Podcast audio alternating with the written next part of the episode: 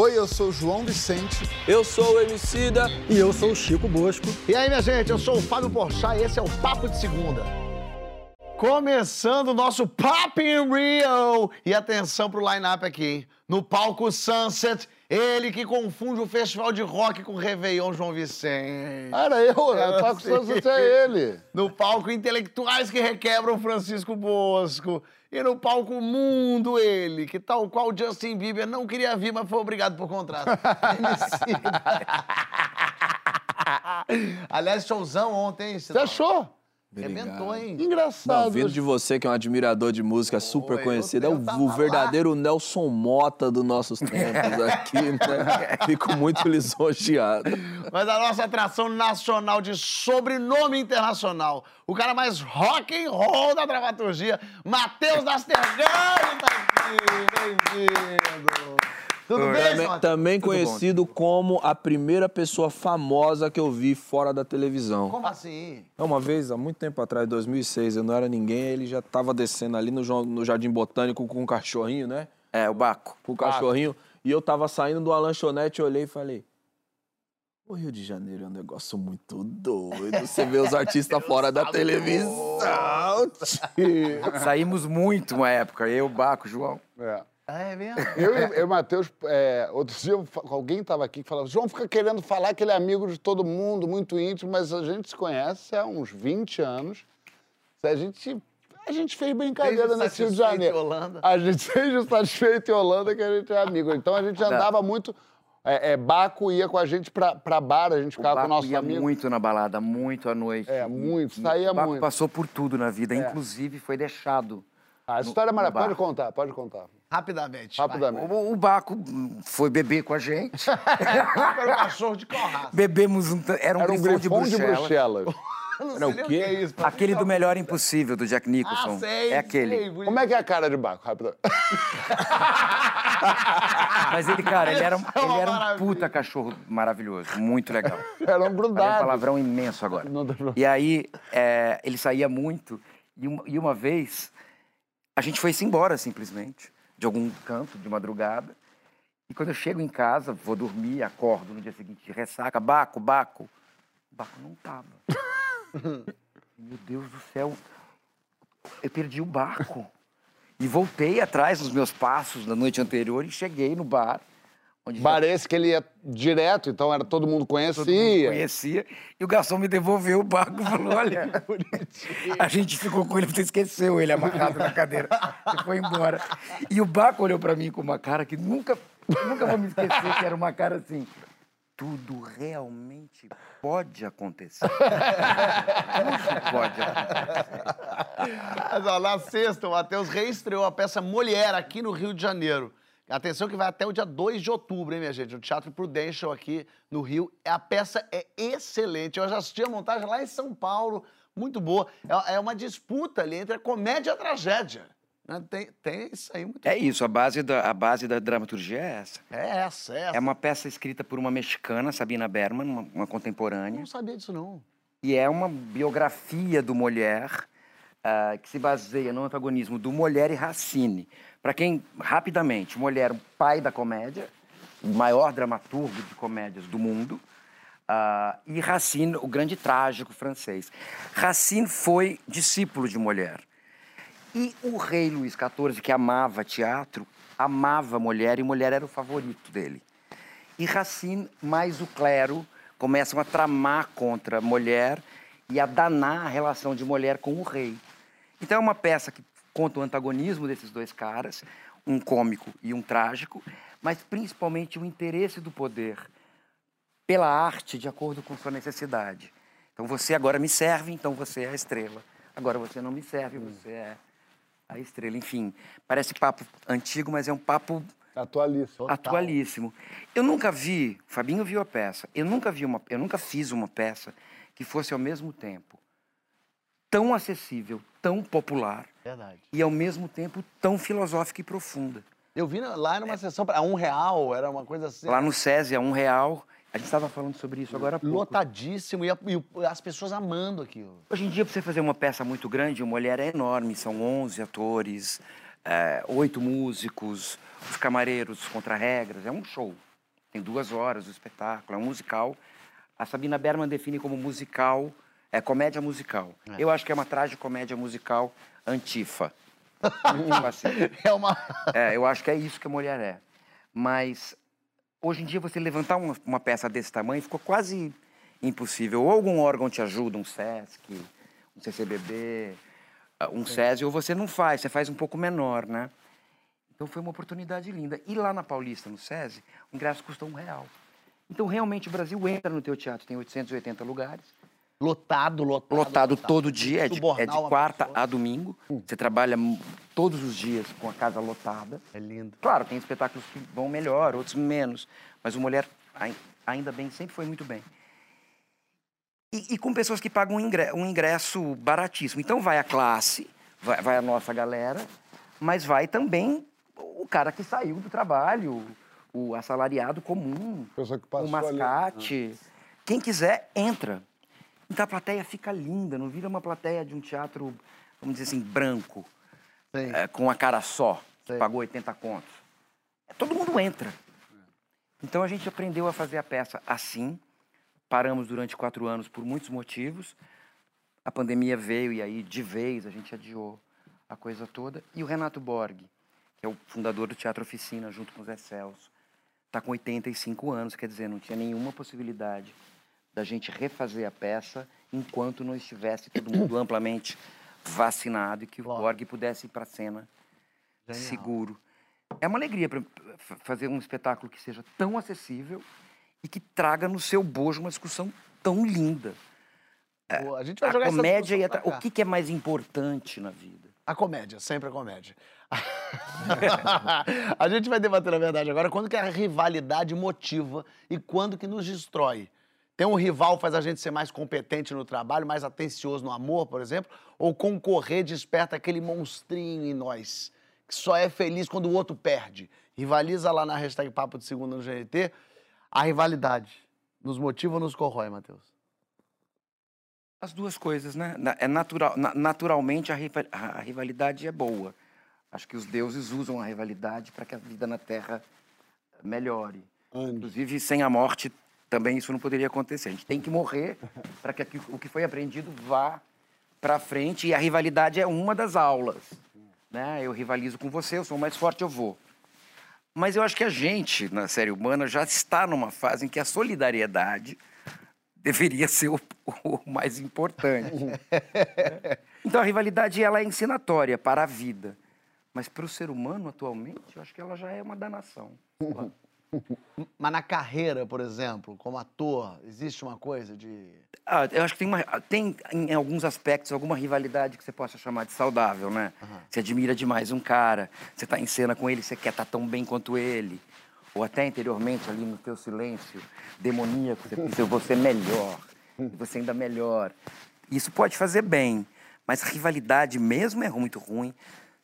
Pelo menos na nossa profissão aqui, na minha, trabalhar com alguém que você não gosta, Não, mas o legal é. quem você discorda mesmo, de quem você é rival mesmo, não vejo porquê. A nossa profissão tem uma coisa específica que se uma, você rivalizar com o seu colega de cena e a cena ficar ruim, os dois perdem, né? Se ele ficar mal, os dois perdem, quer dizer, a cena fica ruim. Então a rivalidade boa nessa profissão é fazer com que você fique bem, mas o outro também tem que ficar bem. mais Se- pessoas bem, melhor. Mas Exato. também é assim na vida, né, João? É. Quanto mais gente feliz, melhor. É exato, é. Mas eu vi um dia, eu- eu- eles volta e meia tem isso, vou falar de teatro, porque a gente tá aqui falando disso. Mas eu vejo uma peça que você vê um atorzão principal e um elenco muito ruim. E aí eu, eu fui lá meio querer saber o que aconteceu, e o cara falou: não, é que esse principalzão ele pede um elenco meio ainda Eu fraco isso também. pra ele se sobressair. Aí é horrível, porque a peça é horrorosa. Hum. Porque por mais que você fale bem, tudo bem, ah, o João fez essa peça, é, todo mundo aqui é ruim. Mas, mas fica ruim o João peça- também. é, o João tava bem, mas a peça é. Peça, você não quer ver, você nem recomenda. Mas tem isso, acontece, assim, a pessoa que quer botar em volta ruinzinho, pra ela dar uma... Pra brilhar. Mas aí tem que ter muito pouca autoconfiança, Nossa né? Senhora. E não acreditar que o, o legal é a bola nunca quicar. No Mulher, eu acho que tem essa, essa virtude. assim. E aqui tem a José Antelo fazendo o rei, né? Aqui é, é a José Antelli. Que era o Antelo Newton fazendo. sensacional e a José brilhante. Lá é o Borg fazendo o arcebispo. Lá é o, o Elcio Nogueira Seixas fazendo Racine, eu, mulher, e uma galera, cada um jogando a bola pro alto. É meio como no Cine Hollywood, vai, É, aproveitar é aqui. bom, lá também é uma galera. E- boa. Já, já, já enfiou. Já enfiou. Não, que é um trabalho de grupo. É isso. É um trabalho de grupo, não é pra quicar a bola, não é o protagonista é esse. Cada um protagoniza a sua fala É. e, e jogando com o outro. Eu tô, eu tô cada vez achando melhor é, isso. Eu já tive essa coisa de eu, eu, eu tenho que brilhar quando você quer garantir uma estrela, né? Mas depois você começa a ver que não. O bom é que todo mundo brilhe. Gente é pra brilhar, não é? É isso, é isso. Se você ainda não viu Mulher, vai ver. Mas dá uma olhada no que, que o pessoal que foi já achou.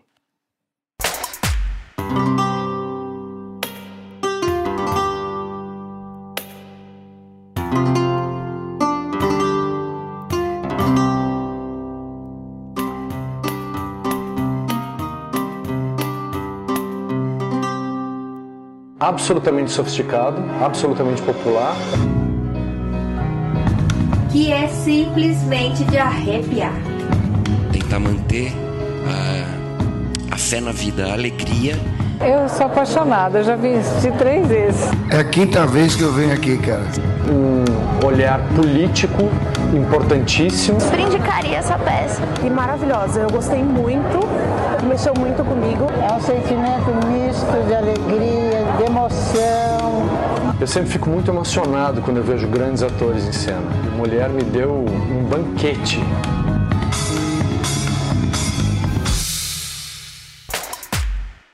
Muito legal, muito bacana. Mas, Francisco, falando em rivalidade, eu quero te jogar. Quero te jogar a rivalidade do bem. Rivalidadezinha boa. Existe isso? Ou pra ter rivalidade de verdade tem que ter uma pontinha de ódio de alguma forma? Existe. Eu queria começar falando também uma coisa sobre o Matheus, que a gente grava esse programa há cinco anos. Eu já falei muita coisa sobre política aqui. E a única vez que eu arrumei a confusão foi quando eu disse que eu não era muito fã de teatro. e, entretanto, uma das maiores experiências que eu já tive na minha vida foi vendo o Matheus no livro de Jó, Ah, naquele antigo hospital em aqui no Rio, ruínas, né? na Presidente Vargas, aqui no Rio, do Teatro da Vertigem. Foi um troço assim. Era incrível aquilo mesmo. o livro Aquilo foi. É do Satisfeito Holanda, não é? Não É do o Satisfeito Holanda, Holanda, quando vocês é. falaram que era a história do Falabella, né? Que o Miguel, Miguel Não, contou isso de- pra mim. Depois ele conta. Depois Satisfeito ele Holanda, conta. que é maravilhoso. Eu ouvi uma isso do. Miguel. Tem que le- relembrar essa história, que é uma maravilha. É uma maravilha. Mas fica aqui, então, a minha declaração de admiração. Desde então, acompanhei muita coisa do Matheus, mas aquilo, para mim, foi uma, uma verdadeira epifania. Assim. Considero uma das maiores coisas já feitas no- na arte brasileira. Existe rivalidade do bem? Sem dúvida alguma. Eu gostei muito do que o Matheus falou, também acho que... é, eu sempre fui um defensor, assim, da competição, porque eu considero que a competição, ela nos faz crescer, é uma, é uma forma que você tem de se aperfeiçoar, mas do ponto de vista político, no mundo hoje, eu acho que a competição já trouxe mu- muita coisa e o que deveria prevalecer seria um espírito mais de solidariedade também. Mas, dito isso, uma boa maneira de a gente pensar o que seria uma rivalidade do bem é a diferença entre o competitivo e o invejoso. São duas disposições narcísicas fronteiriças, porém diferentes, né? O, o invejoso deseja o lugar do outro, deseja anular o outro. Deseja que o outro não O- tenha. deseja né? que o outro não tenha um lugar, deseja anular o outro, né? O competitivo, ele deseja ser melhor do que o outro. O invejoso, ele tenta tocar imaginariamente o outro. É como se o- na disposição da inveja a gente tentasse sufocar o outro. Só que é um afeto impotente, né? um afeto que só tem o campo do imaginário mesmo. Né? O competitivo não, o competitivo não toca imaginariamente o outro. O competitivo se mede por meio do outro, mas respeitando a distância do outro. Né? Então são disposições imaginárias fronteiriças, mas muito diferentes de sentidos diferentes. No fim das contas, o competitivo tem uma atitude que é vital.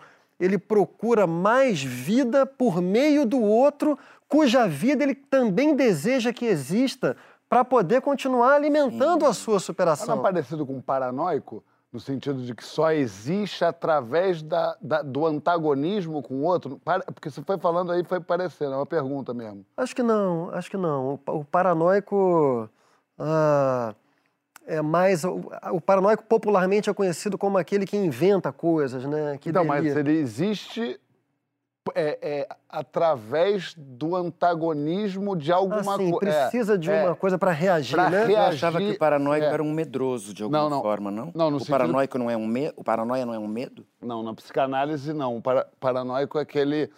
Tem até, enfim, gente por aí que em cargos Tem gente altos por aí, que, é um que, que- preenchem esse, esse, esse, esse, requisito esse, aí. esse requisito, não, esse. Como é que é o nome? Essa. Essa maravilha da natureza. Tá ficha. Na psicanálise, essa Essa, estrutura. essa estrutura, exatamente. Paranoico é o- é aquele sujeito que só existe através do antagonismo. Então, ele, para ele viver, ele tem que. Então, eu estou lutando contra você, eu tenho lutando contra isso, eu estou lutando contra aquilo. Mas desculpa. Ah, nesse sentido, não, eu entendi. O- sentido, o, o inimigo O imaginário. inimigo né? imaginário, exatamente. Sim. Mas vai lá. continua. Não, mas é isso. No fim das contas, eu acho que a, a- a competição ela é uma disposição narcísica vitalista. Ah, a inveja é uma disposição narcísica mortífera. Parece que na inveja, o cara que tá embaixo quer puxar o de cima para baixo. Na competição, ele quer chegar em Isso. cima para bater o outro. É, uma vez eu ouvi uma definição assim, bem simples, popular, ele falou assim, a, a inveja não é você querer o que o outro tem, é você querer que o outro não tenha. Isso. Que é muito diferente, né? Quando você quer, você fala, pô, eu também quero é, escrever um livro que nem o Francisco. Então eu vou lá me esforçar para escrever um livro que nem o Francisco. Vou escrever, talvez formular muito melhor que o Francisco, porque ele tem boas ideias. Mas ele. Eu formulo melhor as suas as ideias minhas, originais. as minhas ideias. Mas, bom, vai lá. Numa rinha de MC, é rivalidade ali que chega a quase ver as vias de fato ali na Quase. agressão. É. Quase. Mas, mas existe. Fala de dropê com ele. Depois, o que, que é? Dropê. Você é das antigas mesmo. Entendeu, moleque? O João viveu. Depois que briga, briga, briga ali na rinha, parou, fica amiguinho ou tem um certo, preciso uns dois dias afastar de você que tu me xingou pra caramba ali? Em alguns casos. Em alguns casos. Tem casos em que não, né, mano? Eu sempre fui um cara que levei essa parada muito na, na esportiva, até por causa da minha composição física, né? Eu não podia levar de outro jeito, né? então era bom que eu tivesse sereno. Mas tem uma coisa que a plateia, às vezes, ela incentiva um tipo de rivalidade que começa a, a se alimentar entre dois personagens, e aí, se um deles tem essa fragilidade de personalidade para comprar essa coisa da plateia e se colocar como antagonista de um colega e levar isso para a carreira, mano, a catástrofe tá feita, saca? Isso é muito perigoso. Tem uma rivalidade da hora, que é essa rivalidade de dois colegas mesmo, você pegar, sei lá, na história do jazz, né, mano? Jazz tem o cara que quer tocar mais, mas, mano, música é sobre se, se escutar. É uma conversa no fim das pra criar contas. aquela É conversa. que você não vai cortar a corda Como do repente, guitarrista. né? Sacou? Agora, se você quiser atropelar o cara que tá dividindo o palco com você de toda forma, você vai sempre estar construindo uma tragédia. A gente viveu uma coisa muito doida em 2015. A gente foi gravar um disco na África, em Angola. E a gente contratou todos os profissionais de lá remotamente. O que é prático, mas também pode ser uma catástrofe, porque você não sabe se você odeia você. Sacou? Quando você vive aqui, você sabe que, mano, não vou chamar fulano pra trabalhar com ciclano, que eles E nem sabe se eu sou um grande músico, mas sou um inferno de conviver. são. Então a gente contratou três caras, assim, um baterista, um baixista e um guitarrista. Isso era a receita pra fazer o groove perfeito, principalmente ali. Mano, o que a gente descobriu chegando no estúdio e da pior maneira foi que o baixista e o baterista se odiavam, Ah, chato. sacou? Só que a gente São descobriu. justamente as duas pessoas na que banda não- que não que não podem se odiar, né? E quando a gente chegou, os caras tinham batido boca já, ele já tinha quase saído nas vias de fato. O baterista, brigando, foi bater a porta. A porta do estúdio é dessa grossura assim, ó. Prendeu o dedo dele. Aí ele tirou o dedo, o dedo dele começou a sangrar. Eu, o Fiote e a rapaziada chegamos. O mano do estúdio foi contextualizar nós, falando, não, porque os caras eles têm um- umas diferenças entre eles e tal, e ouvimos um pouco do bate-boca. E quando a gente chegou, a gente viu já uma, uma Sangue. gota de sangue na porta do, do estúdio. O Assim, pessoal tipo, resolve as coisas. o cara matou o outro aqui dentro da gravação. E, por outro lado, tinha uma paga bacana. E nenhum dos dois queria sair da gig. Porque queria garantir aquele dinheiro. E no meio disso tudo, tinha o cara mais zen budista que eu vi na minha vida, que era o guitarrista, que era um cara desse tamanho assim, e ele estava sentado numa mesa do estúdio tocando uma guitarra. Ele estava assim com a guitarra desconectada e os dois caras batendo boca aqui, tipo você e o Matheus. E ele olhou para mim e falou assim: Meu sonho é ir na Bahia. a treta, mano. Se ela chega nesse nível, ela é uma desgraça, mano, entendeu? Realmente. Ô, Matheus, eu soube que sua avó te deu um conselho que você levou pra peça, inclusive, fazer uma olhada. Diz ela aqui, ó. Não perca a sua, é, não perca a sua vida para ganhá-la. É, ela sempre me dizia isso. Acho que percebendo essa loucura de trabalhar, trabalhar, trabalhar, que eu sempre tive capricorniano, ela, ela dizia isso pra mim: não perca a sua vida para ganhá-la. Eu demorei a entender claramente o, o que é. E eu acho que isso, isso tá no mulher, mas não fui eu que levei, não. Acho que isso tá na peça, Já na, tá lá. na escrita da Sabina Berman, assim. Mas tem algum. Porque tem um momento que é, você não precisa jogar a toalha, tem um momento que você precisa. Não é jogar a toalha, mas não levar tudo a ferro e a fogo. E a competição é vital, mas também há momentos de relaxamento em que já conquistaram, algumas coisas foram conquistadas. Você pode sentar um pouco em cima daquilo que você conquistou e gozar. Acho que isso que o capitalismo é brabo, né? Porque você nunca se liberta do- da próxima conquista, da próxima, da próxima, da próxima, da próxima. É raro o burguês, vai, Isso. é, poder sentar na cadeira linda que ele comprou e realmente. Ai, beber e derrubar a Coca-Cola nela e não ficar mal. né? Eu, eu lembro fazendo medida certa do Fantástico, era eu e Preta Gil contra Gabi Amaranto e César Menotti. E eu e Preta estávamos destruindo, eles não conseguiam, a gente estava indo bem. E aí teve um jogo de basquete, uma bobagem de basquete, que, que tinha que fazer cestas e tal, para ver quem ganhava mais ponto.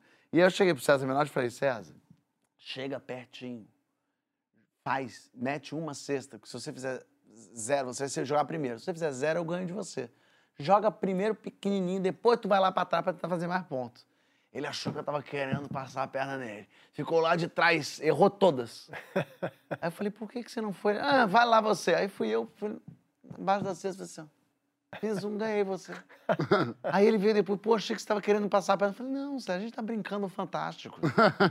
A gente tá fazendo um negócio aqui. Todo mundo aqui tá perdendo. Ninguém tá ganhando mesmo. É pra perder, inclusive. É, exatamente. Mas, mas tem uma coisa de, de uma forçação, às vezes, que o público bota as pessoas rivais. Atores, cantores, os fãs. Ah, Juliette, Gil do Vigor, eles se adoram, mas os- o público se odeia. Te- Tem uma coisa que, às vezes, isso dá uma Zé Graça pro, pra, pra coisa, João. A, a rivalidade que é criada e que não, nem, nem é nossa. Mas, bom, tô achando que é, vamos, vamos, vamos participar disso aí. É, eu acho que em todos os campos da- do entretenimento, esse salzinho é gostoso, né? Você ficar inventando coisicas que não existem. Ah, o protagonista da novela X não gosta. do- Factoide, coisa pra vender revista. Vender jornal, eu brigo é contra isso. Lembra disso, do Caetano Veloso? Não, eu tava pensando nele. É. Porque Caetano e Chico é uma das grandes rivalidades alimentadas, não por eles que se adoram. que não né? existe Mas é em lugar nenhum. Mas uma coisa sobre rivalidade e que, que empurra, que quando a gente. Eu tô no Papo de Segunda há oito, sete anos, sei lá, oito anos, e um dado momento, é, por, alguma, por algumas questões, mudou o elenco. É, e eu fiquei no elenco. E eu lembro que a gente estava batendo papo sobre quem seria o, o, o novo elenco, e num momento a gente chegou a Emicida, Fábio Porchat e Chico Bosco. E aí a gente, eu tava, fui para casa num dia e eu comecei a pensar, é, eu vou ser engolido, óbvio, porque tem um, um intelectual é, dos maiores que a gente tem, não era tão reconhecido hoje em dia é, mas um cara inteligentíssimo, eu te sabia.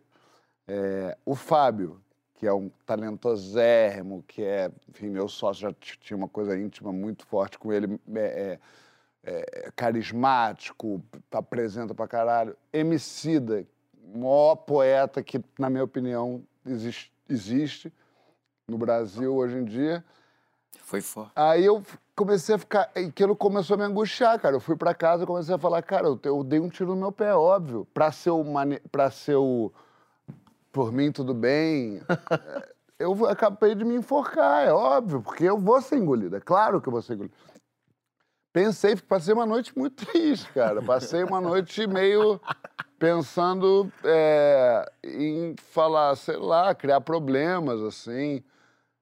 E, cara, e aí, na- no dia seguinte, eu caí em mim e lembrei muito daquela máxima que o Fábio fala muito também, que é assim, se juntando com gente potente, você vai ser mais potente é, e, e, e numa situação em que você quiser lutar contra a potência de quem está do seu lado, você vai se diminuir, vai ser ruim para você.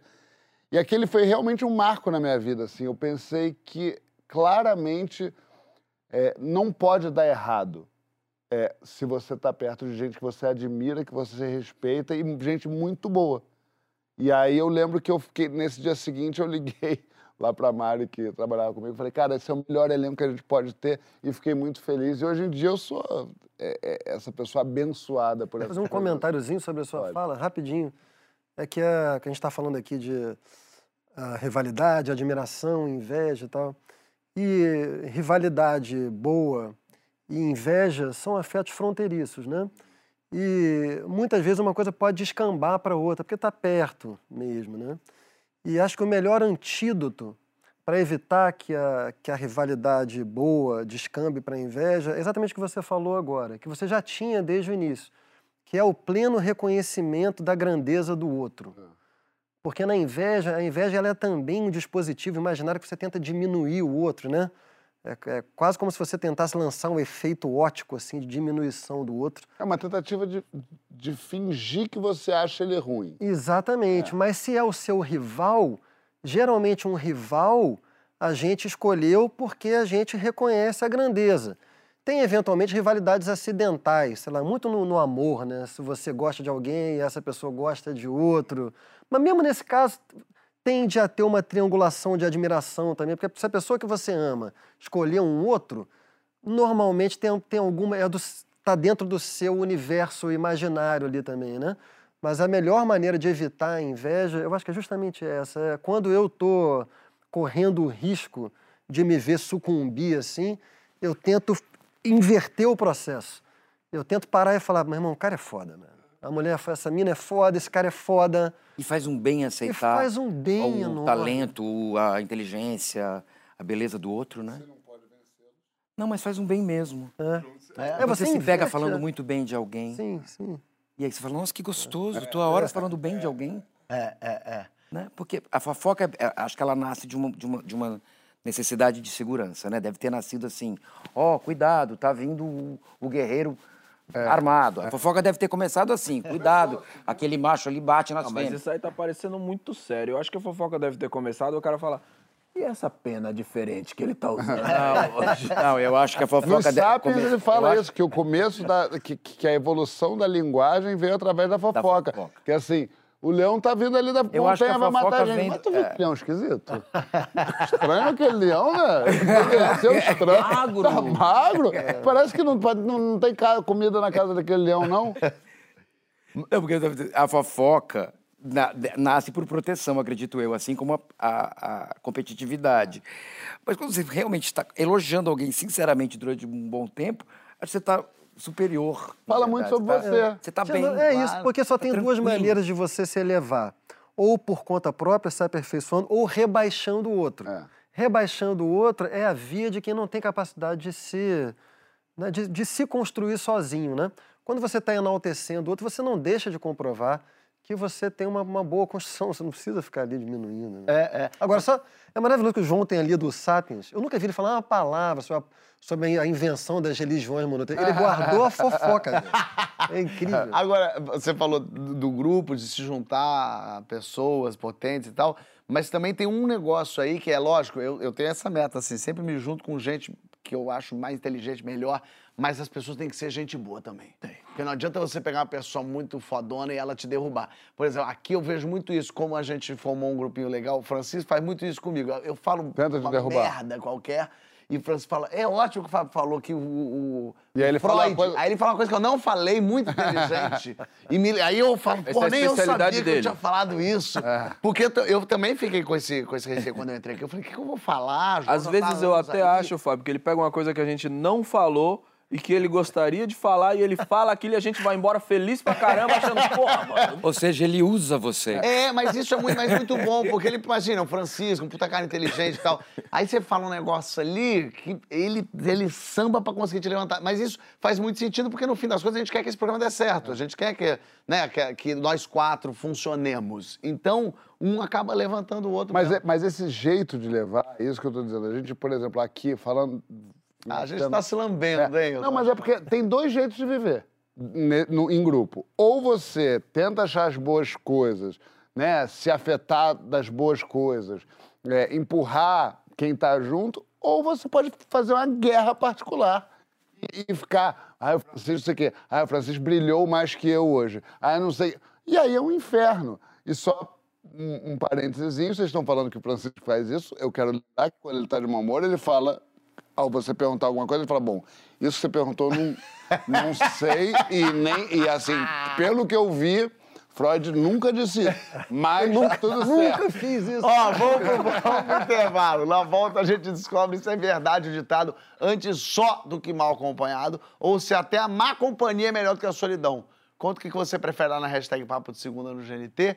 E não é só no teatro que Matheus tá, não. O Matheus também faz parte do elenco de Cine Hollywood, série da Globo que vai ao ar toda terça-feira depois de Pantanal. É muito legal essa série. Eu amo. É a segunda temporada que tá no ar, não é isso, Matheus? Segunda temporada. Genial. Tá na Globo e também no Globoplay toda terça.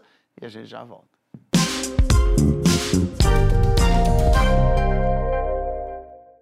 Esse é o Júlio. Aqui é o ponto mate. Peraí, deixa eu valorizar você na luz aqui, ó. Sério, compenetrado aqui, ó, no trabalho dele. Aquele ali é o Will, ó. Rei de samba rock. O DJ Marcos, pequeno.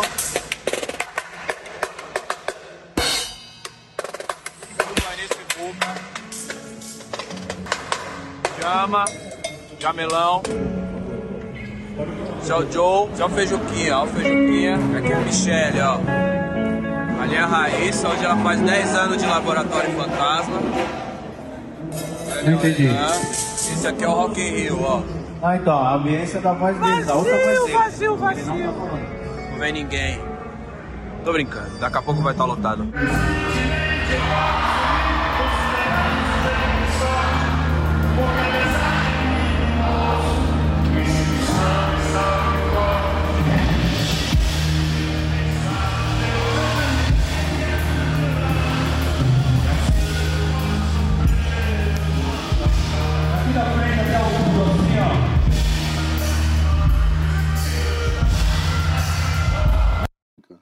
Isso é o mais Ah. perto de Deus que um ser humano Adorei pode essa chegar. frase, eu também acho. É, acho que talvez um gol no Maracanã. Você quer dizer o público, né? É, é. A relação, né? A onda de amor que deve, deve ser um Aquelas pessoas. muito brutal. É, amando, gritando, sorrindo. Não, cantando a música que você escreveu no- na tua casa, deve ser muito louco. O Mas poderia te proporcionar bateu- isso, mas ele bateu não... esquisito agora, assim, que eu... Não deu eu- emoçãozinha, Agora não, bateu a emoção forte, assim, porque você olha vazio e olha cheio, né? Você fala, caramba, é muita coisa, meu. Agora, posso falar? Contar aquilo que você falou em, em segredo? Bom, vou falar. Ele falou que no próximo show ele vai deixar que eu entre no palco e fique fazendo aquela coisa que rapper sempre tem, que é um amigo atrás fazendo yeah! Dobrando. Quero ouvir! é. E você vai? Vou.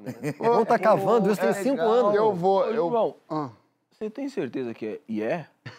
Hã? Yeah. Não, é... Não, eu só acho que a gente vai ter que ensaiar. Ah, ah, ah. Já ficou Quero ouvir você! Um ganso jogando tênis. Ah, ah. Ó, a gente voltou aqui com o Papo de Segunda. Já quero ler um comentáriozinho simpático que mandaram aqui no Twitter.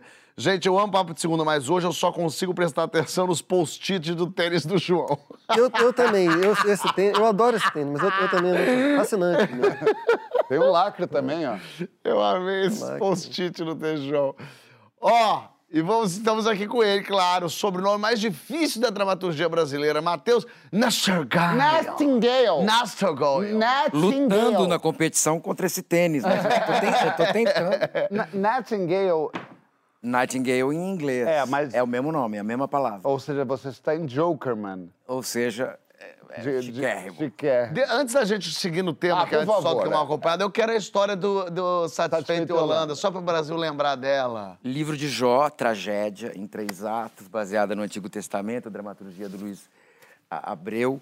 É, Eu fazia o espetáculo todo pelado. Jó, Jó é, é vítima de uma aposta entre Deus e o diabo. né? Tire dele os bens materiais e ele vai renegar o nome de Deus. E era num antigo hospital. Era no hospital, era feito dentro de hospitais. Era para fazer metáfora. Era teatro cabeça, cabeça, É. cabeça. Não, mas era acessível. Era? Era. E mais Não era- visceral do não que era cabeça. impossível, era muito Visceral, visceral. visceral. E era. tu- tu- é, você entrava ali. É- é- não é tão difícil. E você pelado. A questão é: o, o homem merece o sofrimento se ele for bom, né? Então o Jó é colocado à prova, perde os bens, perde a família, perde os filhos, continua fiel a Deus. Quando jogam uma peste nele, ele abre a boca não para duvidar, mas ele quer entender qual é a moral de Deus, a dialética aí divina. Então ele transforma a imagem de Deus. E ele quer falar com Deus. Ele quer que Deus responda a ele. É lindo, né? É muito arrogante, lindamente arrogante. Quero que Deus me explique por que, que eu sofro. Se eu sou bom. Enfim, espetáculo no, no hospital, muita gente passando mal, tinha que ter enfermeiros na peça, que as pessoas desmaiavam por causa do ambiente. Eu, a partir da aposta da doença, ficava pelado todo ensanguentado. Ainda tinha um corpício de 30, de 25. Todo melado. melado, ensanguentado e textos lindos baseados no poema bíblico, que é lindo. Mas um sofrimento infinito. É lindo. E no primeiro ato, no prime... depois da primeira aposta, quando ele arranca a roupa, Deus e o diabo jogam ele no sangue, ele se levanta todo ensanguentado diante de um espelho, nu. Todo de sangue, ele vai abrir a boca para começar a reclamar. E uma senhora, o espetáculo tinha só 60 pessoas por dia, em pé, assistindo e cercando a cena sempre. E um andar cada ato. É, uma vira para outra, mas o cara fala assim, bem alto. Satisfeita, Yolanda? Quando o Jó ia falar no silêncio, satisfeita, Satisfeita, Yolanda. Yolanda. o espetáculo era um sucesso de público, Você ouviu? de crítica. Todo Claramente. mundo ouviu. E você conseguiu fazer a- Vai Batear no pra- pra- microfone. pra- pra- no microfone. E você não quase morreu... Cara, eu quase morri de rir. Eu, É, eu, eu, eu, eu tava já fazendo espetáculo há muito tempo. Não me quebrou, não. Não? Não. Eu, eu dei um tempinho a mais do que eu daria, que é pra deixar aquilo- deixar- Imagina duas senhorinhas foram ver uma peça, achando que era bíblica, um livro de Jó. Chegaram até um olho pelado, ensanguentado. Não, com certeza o papo delas foi incrível, né? A Yolanda que ligou pra outra, que a gente nunca vai saber o nome de quem falou satisfeita Yolanda. A gente só sabe do satisfeito, Yolanda. Vamos, a peça do sucesso teatro. é baseada na Bíblia. É. Vamos, atores Yolanda. Você jovens, vamos. Yolanda. Ó, o dilema agora é o seguinte: antes só do que mal acompanhado ou antes mal acompanhado do que só? De que time você é aí? E, e quem seria uma companhia pior do que a solidão? Acompanha a gente na hashtag Papo de Segunda no GNT. Você é do bloco dos sós ou dos mal acompanhados, Matheus? Sós. Você prefere, tá? Mas já foi muito mal acompanhado. Mas você. Não, acho que não. Já. Já? Já. Não. Já fomos mal acompanhados. Não. Posso te dizer três nomes? Mas ensina-se a viver. É. Mas você gosta de fazer coisa sozinho? É isso? Gosto, cada vez sozinho? mais, cada vez mais. Eu, quando, quando eu era mais novo e. Eu, na verdade, sou um sozinho. Eu bebi muito na minha vida, inclusive, para tomar coragem para estar em grupo. Ah, Só entendi isso depois.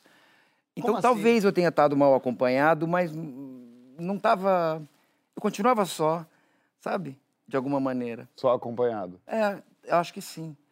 Ah, eu, eu, eu, vou, eu vou de Nietzsche, ó que chique. Uhum. É, eu, eu detesto quem me rouba a solidão sem me oferecer em troca a verdadeira companhia. Pronto. É lindo. É lindo. Minha irmã vai tatuar O também. homem finalizou com uma punchline aí que pra mim acabou o bloco. Vamos pro próximo. Ah, preciso mandar um beijo pra Beth Faria, que falou que é nossa fã e vê tudo da Para gente. com beijo. isso. Um beijo pra Faria. Beth, Beth. Faria. É, que maravilha. Mas enfim, é, Não me deixe esquecer de dar feliz aniversário pra minha irmã, que é aniversário dela hoje, Bela, no final do programa. Só pra eu lembrar disso. Mas você falou que bebia pra ir, ir- estar em grupo. Como assim? Na, na minha juventude, eu, eu precisei muito de, dessas substâncias para me ajudar na excitação da juventude, também a lidar com a necessidade de estar em grupo, lidar com o sucesso, que, que veio muito brutal para mim, muito rápido e tudo. E, e eu, tinha que, eu tinha que um pouco ir contra a minha natureza solitária. Essa que é a verdade. Então eu me eu usei o que eu precisava e e fui. Mas eu acho que eu estava, eu continuava estando muito sozinho de uma certa forma. E agora já um pouco, a fruta um pouco mais ma- ma- maturada, Eu fico sozinho muito bem. Tanto que a pandemia, graças aos deuses, eu estava podendo ficar em casa sem trabalhar, esperar, mas eu não tive um desespero. Eu não sou Certo. casado, minha família mora em São Paulo. Ah, eu não tive um desespero por estar sozinho esses dois anos. Eu fiquei bem. Eu fiquei bem mesmo. Eu adoro ficar sozinho. Adoro ir ao cinema sozinho, ao teatro sozinho, viajar sozinho. Eu, eu gosto verdadeiramente. Eu- e, e- acontece que quando você está sozinho, você se permite muito mais que o mundo interaja com você. Quando você está com alguém, você está despendendo toda a atenção ali para aquela pessoa, ela falando com você. Dizendo, Quando você está sozinho, você se perde nos seus pensamentos, mas você está olhando. Eu lembro de alguns momentos assim. Um deles foi quando eu fui assistir o Sexto Sentido no cinema. Aquele filme do Bruce Willis, lembra? Que no final... É ótimo. Que no final ele estava morto esse tempo todo, a Cidade People. Aí acabou. Ah, acabou tudo. Teu E aí eu- eu fui spoiler sozinho. mesmo, foda-se. E aí eu tô assistindo sozinho e tem pessoas no cinema, assim, do meu lado tinha uma senhora também. E aí quando o menino fala I see dead people how often, all the time, que você percebe que o cinema todo fez, eu abracei a senhora do lado. Eu, isso foi em 96, então eu tinha 13 anos. Eu fiz, "Ah, ele tá morto. Ela falou, não acredito. E a gente ficou um tempo abraçado, meio vendo aquilo. Era uma mulher que devia ter uns 40 para mim, era uma senhora de 100 anos. Eu abraçado aquilo, assim, aí a gente viu a cena voltando, os flashbacks, e a gente foi meio se soltando, e a gente percebeu que, que a gente nos E conhecia. ser solitário é quase impossível, né? Então, é, agora eu me lembrei de uma coisa, uma experiência que faziam com os macacos, que era assim: o macaquinho órfão tinha uma mãe é, eletrônica. Então ela também dava o leite e também espetava. E aí a experiência era ver se, se ele ficaria perto dela mesmo quando ela espetasse o macaquinho órfão. E para o nosso desespero, e a gente é parente, e mata, para o nosso desespero ele fica agarrado à mãe mesmo quando a mãe espeta. Então, Eu tudo que vou eu falei. É eu acabo de social. dizer que é mentira. Porque a verdade é que nós somos altamente sociais. Mas isso não é tristonho demais? É triste. Dá, dá vontade quando você viajar sozinho. Eu já vou continuar também aqui o programa, mas é só porque eu lembrei. Você vai chorar, João? Acabou comigo. Quando Viajar o macaquinho sozinho. órfão sendo espetado. E São volta. experiências. E Não, mas, mas não era um espeto que machuca, não. Era só um. Que seja, Era uma que coisa que- seja, que seja uma, coisa uma incômoda. Ofensinha. Cara, que é uma, seja exper- é uma bobo. experiência cruel. Mas eu demais. vi isso e falei, caramba, que tendência gregária louca, absurda. Mas é porque dá vontade, eu, eu viajando sozinho, é bom viajar sozinho também, você faz as coisas no teu tempo, você tem o teu... Mas aí, aí Uma você... coisa a gente viaja junto, a gente também faz as coisas do seu tempo. É, também tem isso, realmente. Mas aí, por exemplo, tava um dia e aí uma senhora tropeçou. Foi hilário, ela tropeçou, meio caiu assim. E você não tem pra quem contar, então não é nem engraçado. Uma coisa engraçada, você faz. é. Não tem graça quando não tem alguém pra dividir a graça um pouco. É a piada da Bo Derek. Qual que é? da ilha. Ah, daí, daí. Ah, é. Muda a figura, essa piada tem várias. Ah, muda a personagem. Muda, É, muda. às vezes é Xuxa, Serve pra é qualquer- Cília Rosa. Eu sou um cinquentão mesmo. A minha é, é a Bo Derek. Conta a piada pro Brasil, então. Ué, conta com uma tá- pessoa o mais cara- nova. Quem que é mais nova? Isa? grande naufrágio, o cara sobrevive só ele e a Bo Derek na ilha. E eles... Mas, é, uma, Bodé, a pessoa acha que... é um- A Bo Derek é uma aquela mulher gata nua em cima de um cavalo branco, é, a Bo Derek. Né? Loira do cabelo branco prateado, né? É uma coisa, Bo Derek. Sem bunda e peitão, né? e aí, ele tá ali namorando a Bo Derek, namorando a Bo Derek, namorando- e uma hora ele vira pra ela, depois de muito tempo, alguns anos, diz assim, você pode fazer um favor pra mim? Dá a volta ali na ilha, me encontra lá do outro lado. Ela, claro, meu amor, por você eu faço tudo. Essa parte eu inventei. E aí eles dão a volta e quando se encontram na outra ponta, ele fala: Cara, você não sabe quem eu tô comendo. Ó, a psicanalista Ana Sui, autora de A Gente Mira no Amor e Acerta na Solidão, e falou com a gente sobre as nossas solidões. Aí. A gente nunca fica sozinho, né? A gente nu- nunca fica sozinho porque tá sempre com a gente mesmo. Só que a nossa presença, ela não é uma presença silenciosa pra gente. Não é como se a gente pudesse ficar sem pensamentos, sem fantasias, em paz. A solidão é um grande fantasma na nossa vida. Desde pequenos, né? Desde crianças a gente escuta isso dos nossos pais, né? Se criança bate no amiguinho, ela vai escutar alguma coisa do tipo: ninguém vai querer brincar com você, você vai ficar sozinho, né? E ninguém quer ficar sozinho. Será que ninguém quer ficar sozinho? Ninguém quer ser abandonado. Então eu acho que a gente confunde solidão com abandono. Porque ficar sozinho é uma necessidade humana também. A gente tem a necessidade de tirar um tempo pra gente, de se afastar do outro. Em alguma medida, todo mundo precisa de um pouco de espaço, né? Para usar aí um, um outro nome para solidão, talvez. Só que a palavra solidão, ela vai ser a mesma para incluir uma série de vivências que são diferentes.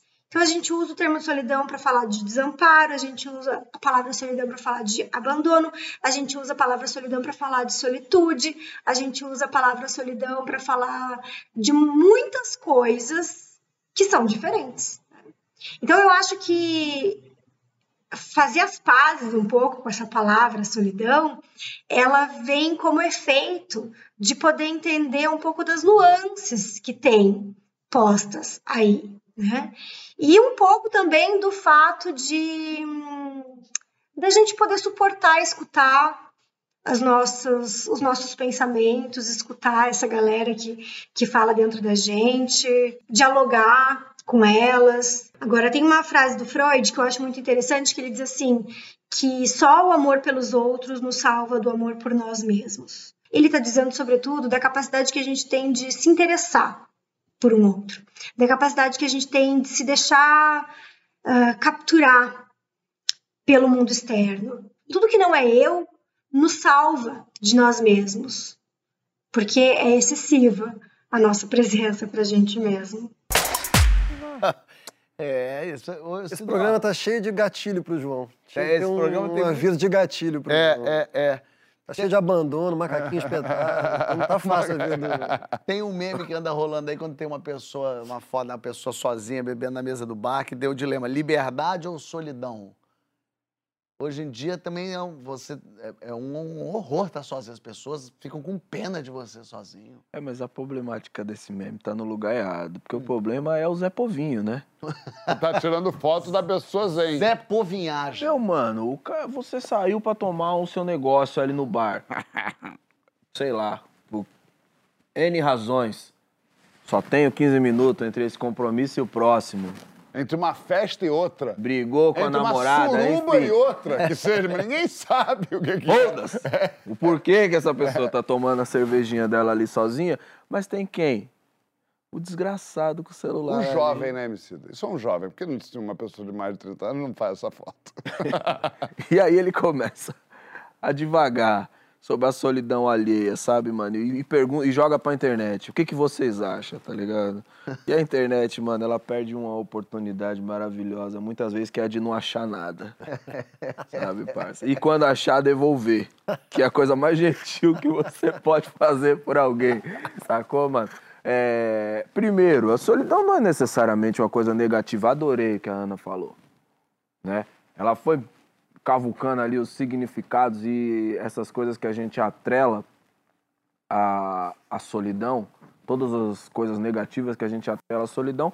E às vezes, cara, você realmente precisa desse momento e muitas pessoas se sentem confortáveis com isso. Quantas vezes a gente se sente sozinho, estando no meio de uma multidão, sabe? Pô, principalmente enquanto artista, você vai pingando em um milhão de lugares que você tá lá, mas é uma parte de você que tá lá, sacou? Você não tá ali completamente. Isso te traz uma sensação de solidão. E quantas vezes você tá sozinho, sem ninguém ao seu redor, mas você tá se sentindo completo no que você tá fazendo, no que você tá buscando. Eu tenho uma parada que é muito doida, assim, eu preciso dar umas interrompidas na minha solidão, porque eu sou muito sequestrado por ela.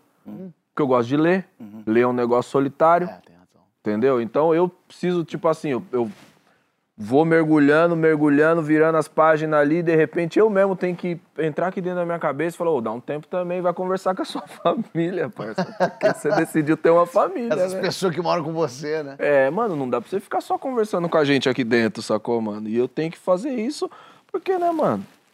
Ah, Sidão, outro dia eu li que, para mim, para meu espanto, um, sei lá, psicólogo ou neurologista dizendo que tem pessoas que não têm uma voz permanente na, na cabeça. Tem pessoas que, cuja mente é silenciosa. Que isso? Quem que é essa pessoa, O mano? Matheus agora deu até uma suspeita. Não é o caso de nenhum de nós aqui. Mas- né? Do Fábio, mas jamais. Mas, tipo, agora eu fiquei até curioso de que. Mas queria ouvir essa Cara, eu acho que é pessoa. isso que aqueles é, monges, os, os eremitas, Eles atingem eles estão tentando isso. Minha mãe Então. escrevia, escre- escrevia muito, né? Morreu jovem, mas escrevia coisas bonitas. E uma das coisas que ela diz é, é uma- coisa terrível, pensamentos. É, é- é uma- durante uma insônia, ela, ela comenta uma insônia e fala: Estou sozinha, estou tarará, o coração batendo no pescoço, o relógio cada vez mais alto e pensamentos. Essa coisa chatíssima, os pensamentos. Eu nunca passei um minuto sem pensar. Nem eu. eu E durante a noite, no sonho, você também pensa. Exato. Essa paz eu não tenho. Exato, eu fiquei estupefato, porque ele não, ele, não, ele não tratou isso como uma conquista que a meditação pode produzir. Não, algumas pessoas teriam isso congenitamente. Ah, que coisa boa. Não, mas Que também, loucura, né? isso também pode ser uma puta de uma faca de dois gumes no seguinte sentido. Essa pessoa gostaria de ouvir a voz, porque tem todas essas coisas da psicologia aí, sabe? O cara, mano, puta, mano, ele também não consegue concatenar as ideias várias vezes. Não, mas ele, mas pelo que eu tô entendendo, ele não tem essas vozes involuntárias. Quando ele quer pensar, ele pensa. Isso Deve que ser. eu É o acho que eu que é o- entendi também. É, Sim, é a isso melhor que- coisa do o que ele mundo. quis falar era isso. É porque na minha, cabe- a minha cabeça é rodoviária. É, é gente vendendo bala. Esse é- cara não vende um Índia. curso na internet, não? Não, e pensamentos antagônicos na mesma sentença, praticamente, mental. Né? Um, num, num segundo, o mundo é maravilhoso. Não, e é tudo mó vale a pena por uma não. flor, e no segundo seguinte, a flor é a coisa mais tristonha do mundo. Tudo enquanto você está só fumando um cigarrinho. Eu crio confusão na minha cabeça. Numa punheta eu crio confusão. na Calma, tio. É, mas é. Tá- Tô pensando a cena na cabeça, mas isso é forçadíssimo. Isso jamais aconteceria uma coisa dessa. Como acontece. Aí eu vou embora. Vou por um caminho de não. Essa pessoa teria que entrar por ali, não teria como isso de repente. Ah, você tem uma continuista no Tem, teu, no teu, no tem. teus... É, pensamento? não pode ser uma coisa Na assim. entra pela janela, a bombeira... Ah, da punheta? Não tem nexo nenhum. E aí quando tem uma cena que eu falo, opa, não é assim, não poderia ser. Isso é no meio, e a mão aqui, aí aqui, ó. Agora você... Onde é que tá a mão? É isso. Aqui, ó. Às vezes segurando é com a Esse é o momento que a diretoria do GNT fala, é, vamos voltar a conversar sobre aquele negócio. Quando a, E foi assim que mudou o elenco. Foi quando passei. quando a Ana tá brigando comigo, começa a pensar, coisa tipo, porra, Francisco não é um cara tão legal. Eu falo assim pra ela, pensa na Nathalie. É. E rapidinho o casamento, assim. E eu falo muito isso pra Nathalie. Quando ela vem reclamar do Fábio, eu falo, pensa no Francisco. Todo mundo tem razão. Mas, ô Francisco, o que é, afinal, estar mal acompanhado? Me define isso aí. que é- é- o que, que é essa companhia que nos faz mal? Mas faz com um gesto. Então, Define com um gesto. Faz só- eu me, eu me lembrei de...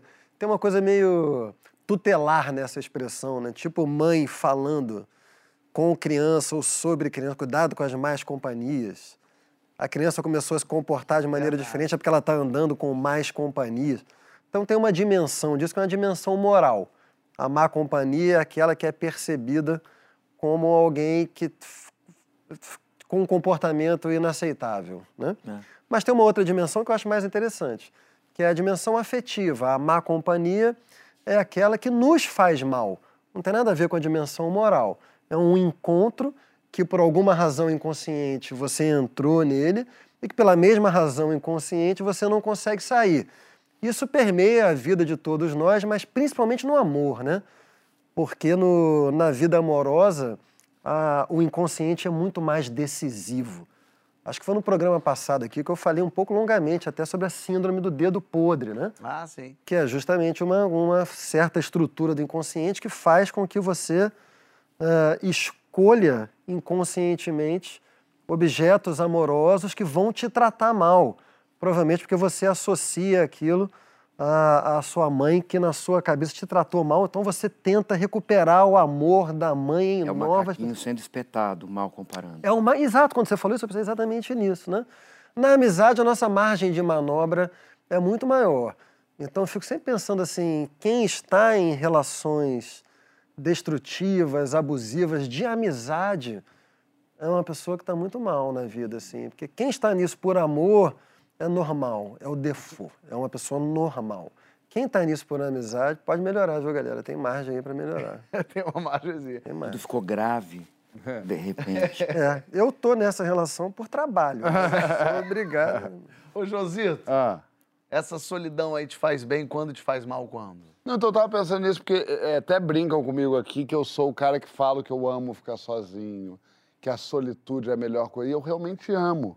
Eu amo muito ficar Solteiro. quieto. Não, não olha pra mim nessa fala. Não, mas é verdade. é, e, e aí eles E quando você fala que confundem. chora transando. É, É. aí é outro momento. Ont- é, eu, eu, eu, eu acho que eles confundem o fato de eu falar isso Ele vai com, com sexo. Não tem nada a ver com sexo. tem. Tem a ver com é, simplesmente existir. Eu tenho essa capacidade de simplesmente, tipo, sexta-noite, vamos dizer, eu chego em casa e, e simplesmente estou existindo. Tá vendo uma série? Tá vendo um, lendo você tá livro? fazendo? Com um vinhozinho na mão? Isso. Tô ali pensando. Pensando? Aí olhando para, é, olhando para a parede muito, pensando como é que foi a semana, mas não pensando obsessivamente também não.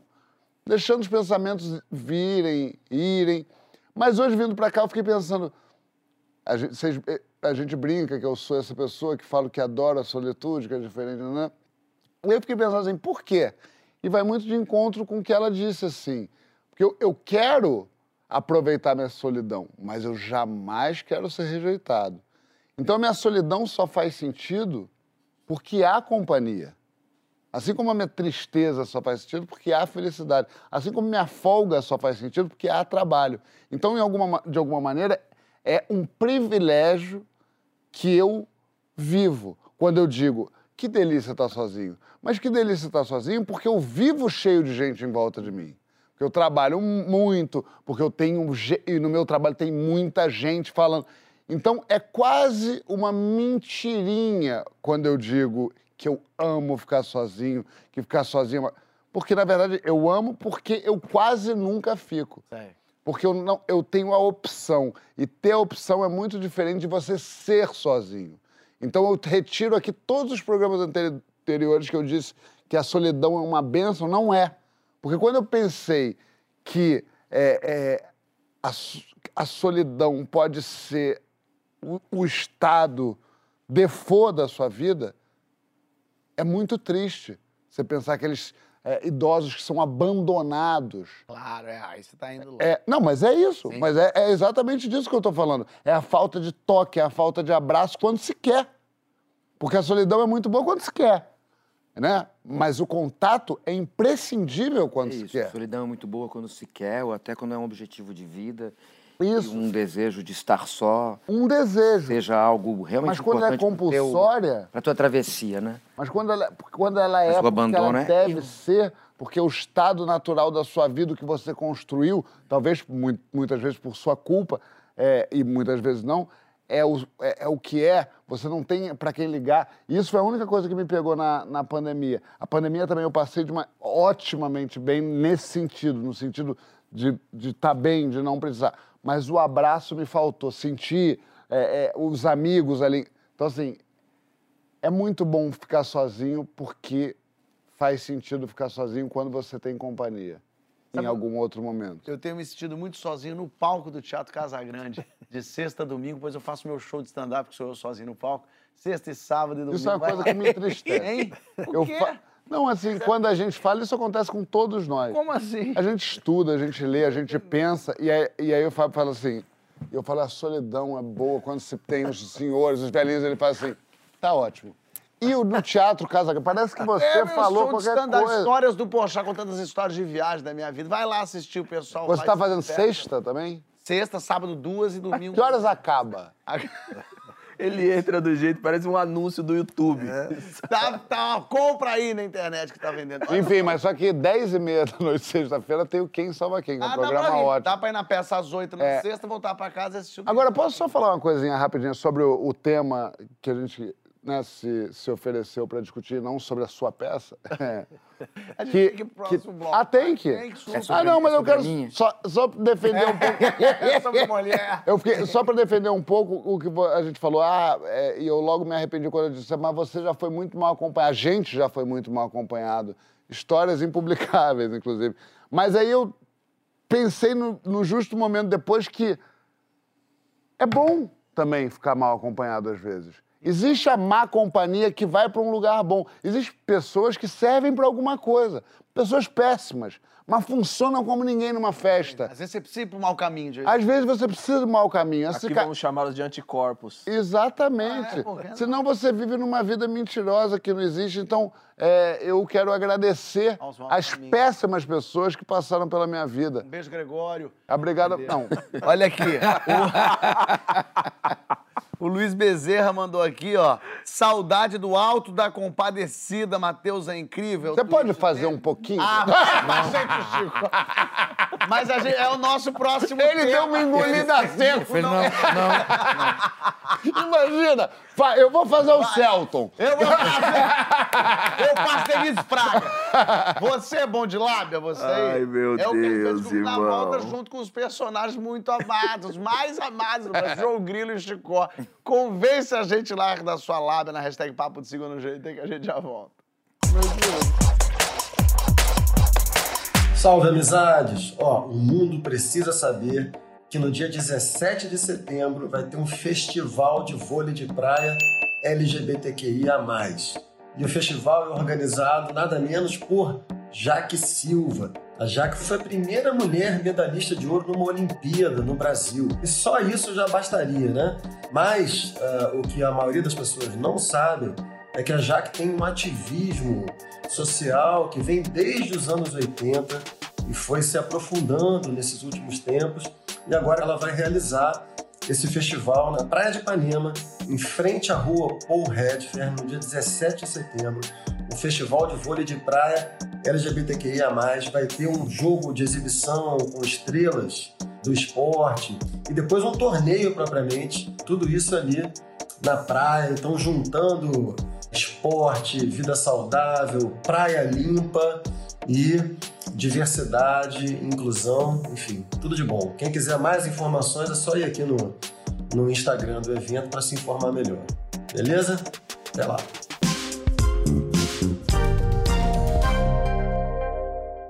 Vou, vou, voltamos! E é hora de homenagear João Grilo, Acho que um é o dos João personagens Vicente. mais lindos. Quê? Achei que era o João Vicente. João... E aí, e aí entra a pessoa, mãe dele. de- Não, é fica- João Grilo, um dos personagens mais lindos do Matheus, que segue vivo e amado nos nossos corações. As pessoas pedem pra você fazer ele de vez em quando. Toda pessoa que sorri pra mim, sorri um pouco pro João Grilo. Ai, que bonitinho. Eu tenho certeza disso. E Emicida Sou incluso. eu essa pessoa que me escreveu.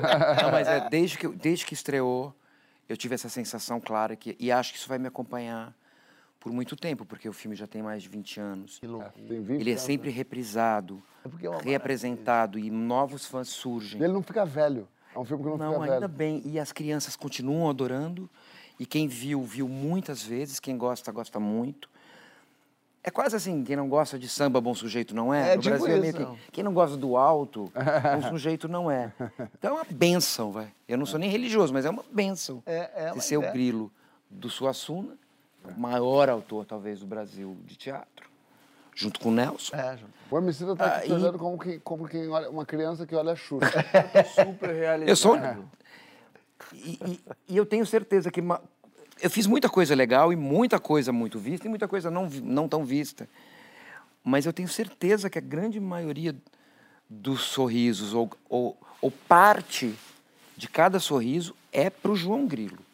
É. Que também sou eu. Então, Claro. Pra quem não lembra, o João Grilo, junto com o Chicó, interpretado pelo Celton Mello, são protagonistas da obra do Alta Compadecida, sucesso absoluto na TV, no cinema. Então, olha um trechinho aí pra gente matar a saudade da Ah. Alta Compadecida. Ô de fora, quem é? Sou eu. É, sou eu mesmo. Ouvi dizer que o senhor tá precisando de ajudante. Por quê? Querem ajudar, é? Sim. Pois, pode ajudar. Ajuda e dinheiro são duas coisas que não se enjeitam. Mas pai. Eu estou fazendo o favor de deixar você me ajudar. Você quer mais o quê? Não disse que você tinha cara de besta? Você tá parado, é? Parar de fomear da PRA. E doido pra ajudar. Doidinho. Pois o emprego é seu. Tudo bem, o emprego é seu. E quanto é o salário? O salário é pouco. Mas, em compensação, o serviço é muito. Serviço muito, tem que ter dois ajudantes. Só se for pelo preço de um. E quanto é o preço de um? Quanto é?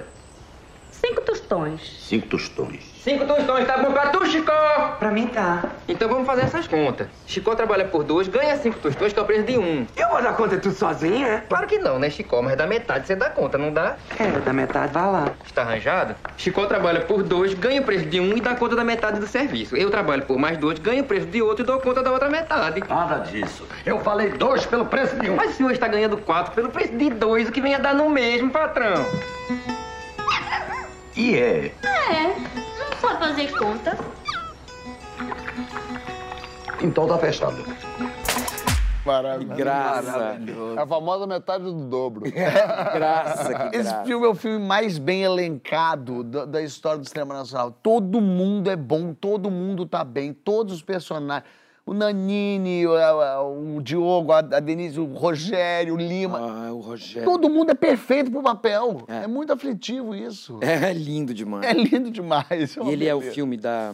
Eu, eu sempre acho que ele é o filme que, que, que, que precipitou as pazes do brasileiro com o cinema daqui. Faz sentido. Eu acho que ele é, dentro daquele momento da retomada, esse filme, da gente voltar a gostar da gente.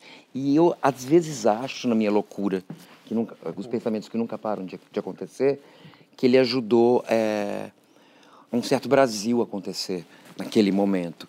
Porque eu acho que a gente gostou de ser a gente vendo alto. E foi muita gente que gostou de ser quem era vendo alto. Orgulho de ser É, brasileiro. é, eu acho que isso mudou até os rumos políticos, assim, naquela hora. Legal. Deu, deu, assim, uma coisa de, ah, é legal ser, ser sertanejo. É legal, sabe? É legal 90 ser brasileiro. e- 90 e tal, final. do- É 90, e- 99, a gente fez 98, estreou 99. Incrível. É bem ali na, na virada do milênio. É, Até hoje eu me emociono vendo assim. É, mas é Eu não vejo mais como se fosse eu. Ah, é? É. É muito bom quando O grilo acontece, já Quando a gente pode eu- gostar do que a gente fez, né? Eu não vejo, eu já assisto des- des- deslocado. Eu vejo o grilo. É muito estranho, É, inclusive. você vendo aqui, você falou, olha as contas que ele faz. Foi? É, Gente, olha o que ele tá fazendo. Muito surpreso. Inspirados pelo João Grilo e pelo Chicó, a gente vai debater agora se a lábia é um recurso louvável ou condenável. Quanto que você já foi vítima da lábia alheia e quanto que a, lá- a lábia já salvou sua vida? Desenrola lá, vai lá na hashtag Papo de Segundo GT. Você disse que costuma te considerar sertanejo ou nordestino, mesmo você tendo nascido em plena Avenida Paulista e filho de um pai belga. Isso é muito doido, né? Eu sou. É. Os teus, os teus papéis convenceram demais o público? Eu acho que eu tenho tipo físico é, bem. é, uma massa. Eu sou uma maçaroca boa de moldar. E acho que eu caibo bem na representação dos, dos tipos sertanejos marginais e tal, né? Acho que aí que eu entrei. Tem muito sangue é, holandês no Nordeste. Tem muita gente realmente parecida comigo, cabeçudo, testudo, cabeça chata que eles chamam, né? Mas meio russo, meio avermelhado. Então, Foi por aí. Mas também tem o negócio seguinte: o sertão não é só o sertão. O sertão é muito uma metáfora do, do que é abandonado, do que é desprezado, do que sobrevive a- a- às- aos contratempos. Né? E não é só o sertão brasileiro. O sertão é um sertão, é um tipo de, de estado, de vida. Então, na retomada do cinema, aconteceu muito de se filmar no sertão. Mas é- é muito porque se, queria falar do sertão em geral. Queria falar desse Brasil, né? E, de- e dos nossos, o Brasil tem muitos sertões. Você anda 300 metros daqui para lá, já é um sertão carioca. Com falta d'água, com milícia dominando. Com... O sertão é um lugar de abandono. E acho que por causa de- dessa desejo do cinema de ver onde a gente estava abandonado, eu fui sendo levado para o sertão mesmo, nordestino. E acabei ficando identificado com o tipo nordestino.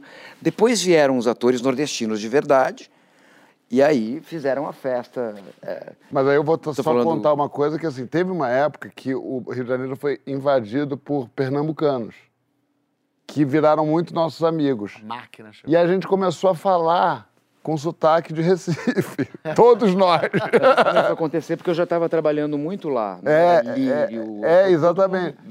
A gente estava. Paulo Caldas, Porque o Cláudio. cinema pernambucano da retomada é a melhor É, coisa que teve. exatamente. E até agora continu- continua sendo o cinema mais bacana de todos, em geral. O cinema mais legal está ali em Pernambuco. Por vários motivos. Sei, sei. Agora, o João e o Chicó, eles eram trambiqueiros, eles tinham a lábia deles ali, mas aquilo ali era mais por maldade, mais por necessidade. Essa lábia do brasileiro de conseguir as coisas é por uma carência de coisas, Matheus, você acha? A do João Grilo e do Chicó são. A, Tem a- lábias a, e lábia deles é é, é para sobreviver. E isso é muito Brasil, né? Muito. Não acho que eles são ma- maledicentes ou que eles têm uma lábia para o mal. Aquele último. Aquela última discussão de Nossa Senhora com João Grilo.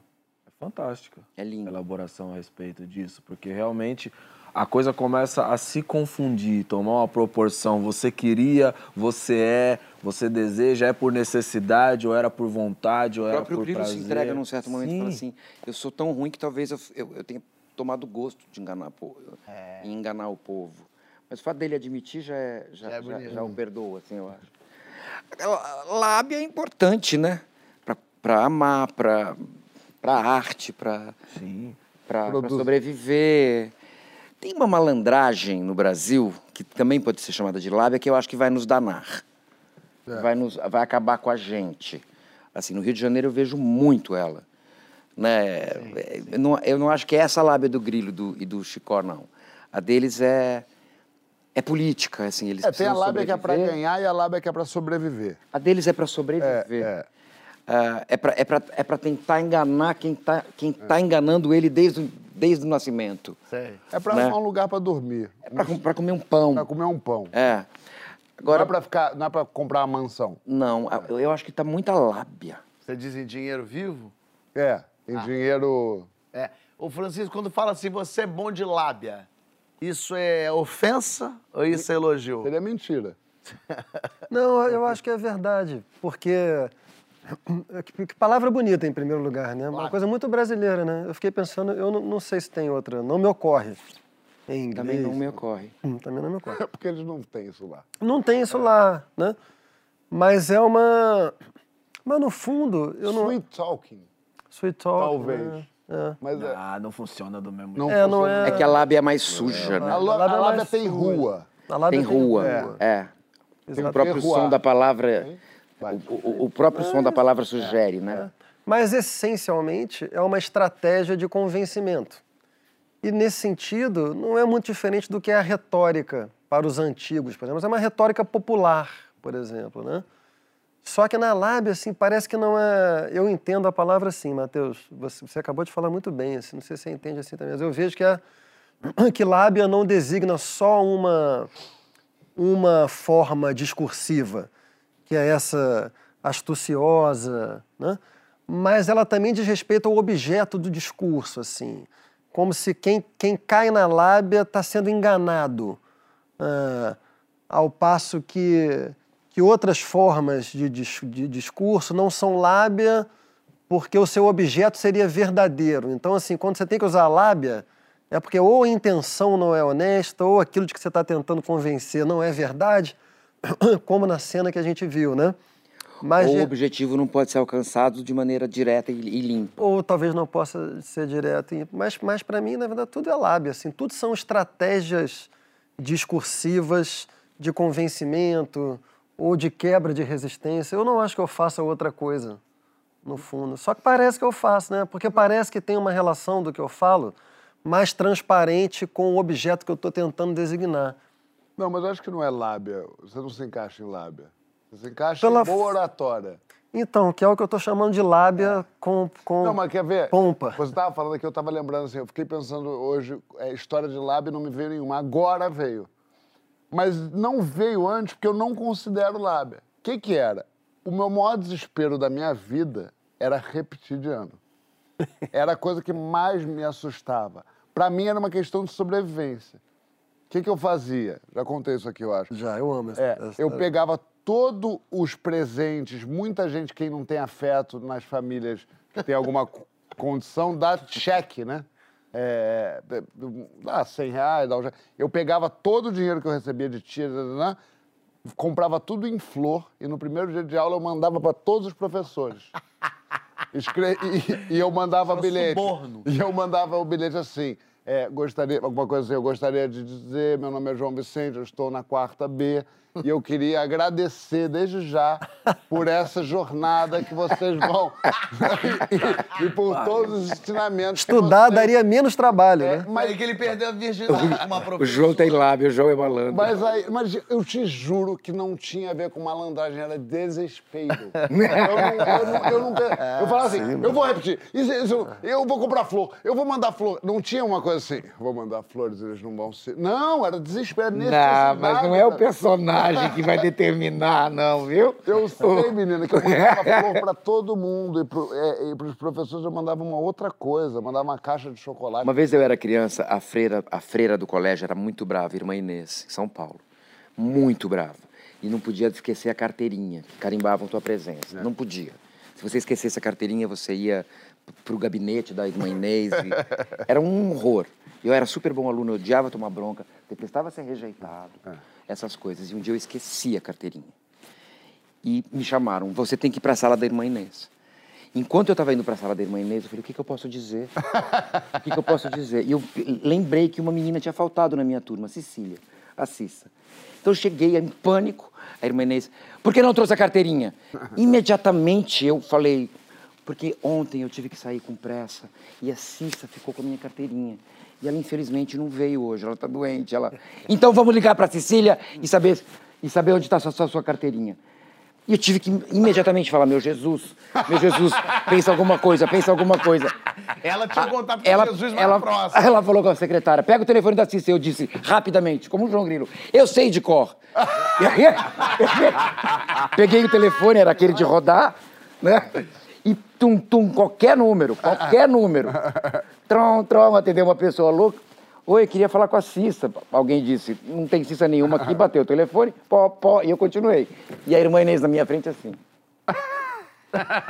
Ela era alta, fancha, fanchona, fanchona grande, cabelo curto, roupa rosa, saia azul.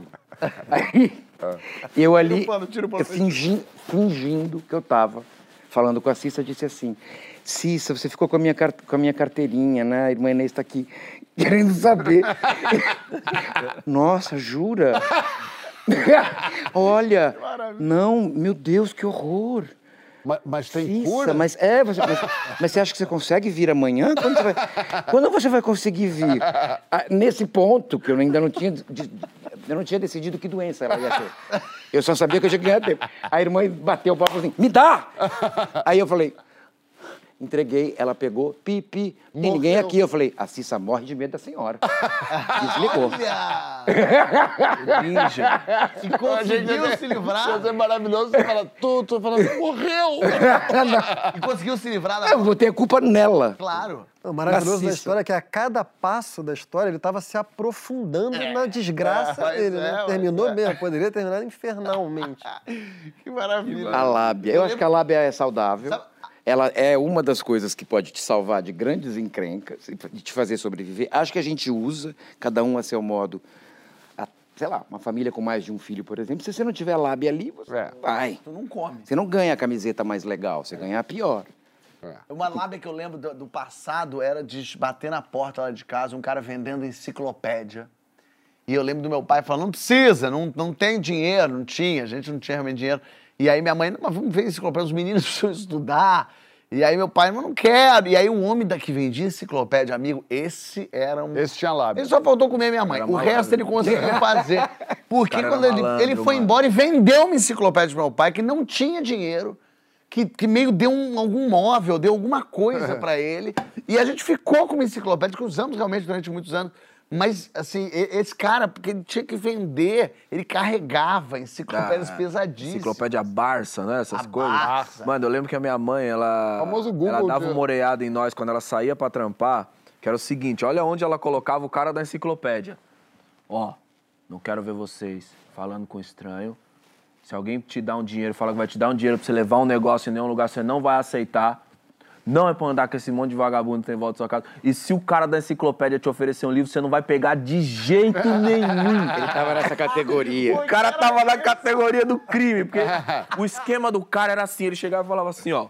Eu lembro até hoje, ele abria o livro assim e falava: A borboleta É muito interessante, né? O jeito que as borboletas voam, né? Aí a criança já. É, é, é. Eu falava, fica com você.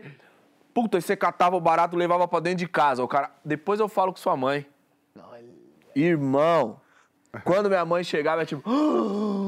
pegou. o cara já vinha no outro dia pra cobrar. Puta que pariu, você não devia ter pego esse livro. Mas, ó, eu fiquei pensando qual seria a pior lábia de todas. Imediatamente pensei, óbvio, na Não pode política. negócio de, de eleitoral. Não, não vou falar em nada específico, mas a lábia política me parece muito feia. E é muito comum, não só aqui. Mas a pior, me parece, é a religiosa. Eu acho que a lábia para, para convencer o outro do sagrado ou da necessidade dele dar dinheiro para o sagrado, É os maus eu acho que é a né? pior Toda lábia tira um do dinheiro de mundo. alguém é chata, né? Mas Quando por é religião me religião, parece então, pior. Mais triste ainda. Eu acho, acho que essa é a pior. É, é, tem Você não acha que talvez o religioso, pelo menos, acredite no que ele está tentando? Acho Qual que alguns, religioso? não todos, né? Alguns são claramente lábia, né? Não pode falar de religioso por causa do negócio da lei eleitoral. Estão todos concorrendo. Acaba logo. Não, a gente Então, vai a gente não tem comentar mais o agora. que dizer. As Até no- amanhã. Não, não, as notícias mais importantes de hoje, do final de semana. É o que tem pra hoje, roda a rofinheta. Roleta? Eu posso falar roleta. Eu falo roda a roleta. Roda a roleta. Olha essa notícia que eu já deixo Cidola de plantão pra comentar logo em seguida, hein, Cidola? Fãs de Justin Bieber usam fralda pra conseguir passar o dia na grade do Rock in Rio. Olha que bonito isso. Mas não, não- eu achei que era fãs do Justin Bieber usam fralda. Eles chegaram super cedo lá pra não perder a grade. Eles fizeram xixi na própria fralda. Cidola, seus fãs são tão dedicados assim? Olha, pelo cheiro na primeira fila, não. são cheirosos. Só sempre tem um aroma maravilhoso ali. Não tem ninguém guardando coisas do começo da manhã ali na fralda, graças a Deus. Tem, mas tem isso de, de, de pegar na fralda. Realmente é um, é um negócio de louco, porque inclusive te assa, né? Pensa que esse pessoal passa o hipoglós na virilha? Que loucura. Aí você trouxe uma outra pauta. Que louco. Essa foi a pergunta mais Quando eu li essa- louca, com a embocadura mais séria que eu já vi na história. Eu acho que passa a partir do segundo dia. Do segundo dia. Eu acho que é um aprendizado. Eu acho que esse programa pode ter acabado hoje. No final, quando, no dia que a gente for demitido, então, quando é que deu errado? Foi aqui, ó. Claro, é, é porque a gente tava num papo bom, a gente foi no que tem pra hoje. A gente não quer o que tem pra hoje. Vamos fazer revoltado no que tem pra hoje. Vamos continuar sempre os nossos assuntos. pô. Meu Deus. E a gente vai ter que acabar esse programa. Graças a Deus. Foi muito fofo mesmo, né? Ele Foi, virou ele pro lado e ele tentou Ele render de tudo. esforçou. Ele- Legítimo, ele foi uma dúvida um- real. Mas, é, será, é, como é que... é, é, mas passa o hipoglós... Matheus, pra... obrigado. Ah, estar salva de palmas. Matheus é sempre. Catarse. Muitas histórias, muitos programas já têm as histórias. Aliás, sei lá contar a história no que história é essa, hein? Toda terça-feira, 9h45 aqui no GNT. Ó, Molière, o mais importante de tudo, na verdade, é que Molière está no Teatro Prudential. Até dia 2 de de outubro somente. Sexta, sábado e domingo. Que horas? Não, sábados e domingos. Sábados e domingos. Eu tô gravando demais o Cine Hollywood. Então, sábados e domingos é o que me Ah, então é sábado e domingo. E corram, corram lá no Simpla, porque tá bem Concorrido. concorrido, graças aos deuses. E também você, meu papo lindo. Beijo Tá bom, pra então. vocês. Beijo de, po- de hipoglós pra A gente vai se falando. A gente se Não cruza. perder esse... Assista também o documentário que o GNT exibe agora em homenagem ao mês do sexo. Sexplanation. É um homem que resolve se livrar de suas vergonhas sexuais aos 36 anos, chamado João Vicente ou Leandro. Agora eu fiquei na, na dúvida aí. Até semana que vem, minha gente. Beijo pra você. É. Porque assa tudo, João. Pega toda nessa região daqui e vai te carcomer.